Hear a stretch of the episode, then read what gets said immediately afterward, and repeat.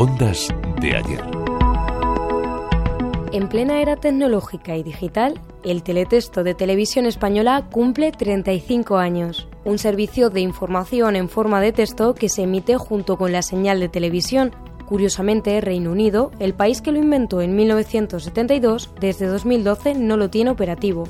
Antonio Cobos, coordinador del teletexto en televisión española la EBC, que fue la que ideó en su momento este, este sistema, su iniciativa precisamente de un director que tuvo muy pionero la EBC, que fue Hugh Green, que era Hugh Green era el hermano menor del famoso escritor Graham Greene.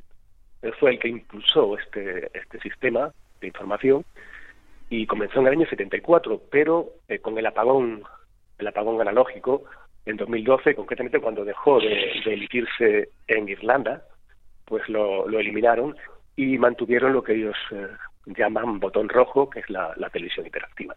El teletexto llegó a España en 1982.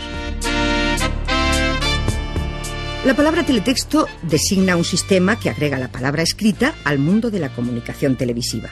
Es decir, que transmite letras, números y caracteres gráficos, como dibujos, a las pantallas de los televisores convencionales.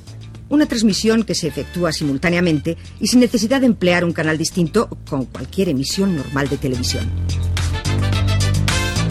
Las emisiones en pruebas comenzaron en el año 82, coincidiendo con el Mundial de Fútbol que se celebró en España cuando se inauguraron las, las instalaciones de Torre España, del Pirulí en Madrid, de la mano del que se conoce como el padre del teletexto español, que fue un ingeniero de telecomunicaciones, que se llamaba Antonio Tortosa, pero las, las emisiones eh, oficiales y de manera ininterrumpida comenzaron del 16 de mayo del año 88 y desde entonces eh, ya casi más de 12.000 eh, emisiones diarias de este periódico electrónico de manera ininterrumpida. Pues sí, comenzó en esa época, en el, en el 88, y fue una idea entonces innovadora impulsada por, por Pilar Miró en su época de directora de la casa. En un principio fue denominado como Telecinco, pero tuvo que cambiar de nombre cuando en 1990 llegaron las televisiones privadas y una de ellas registró este nombre.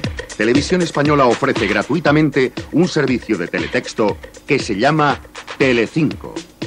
Telecinco les ofrece información nacional e internacional, noticias de economía y trabajo, todo sobre el deporte.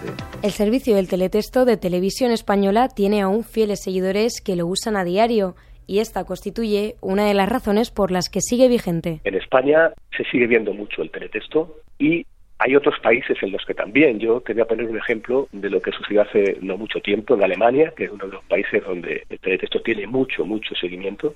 En el año 2018, eh, la televisión alemana eliminó la información que daba en teletexto del, deporte de los bolos. Y se produjo una protesta a nivel nacional con miles de personas protestando porque querían que, que remitieran esa información y lo, lo consiguieron. En Alemania tiene un montón de seguidores y no se plantean para nada eliminarlo, muy al contrario en Italia también se sigue, se sigue emitiendo y aquí en España también. Las tecnologías y los medios se encuentran en constante cambio y entre tanto avance el teletexto como servicio público seguirá cumpliendo años. La situación ha cambiado, decir lo contrario sería negar la evidencia, pero yo creo que el carácter gratuito la inmediatez y la facilidad de acceso que ofrece hace que, que siga siendo una herramienta útil y complementaria a otros tipos de, pantallas de información. Y hasta donde yo sé, Televisión Española no se está planteando en este momento su eliminación. Ondas de ayer, Maite Gómez, Radio 5, Todo Noticias.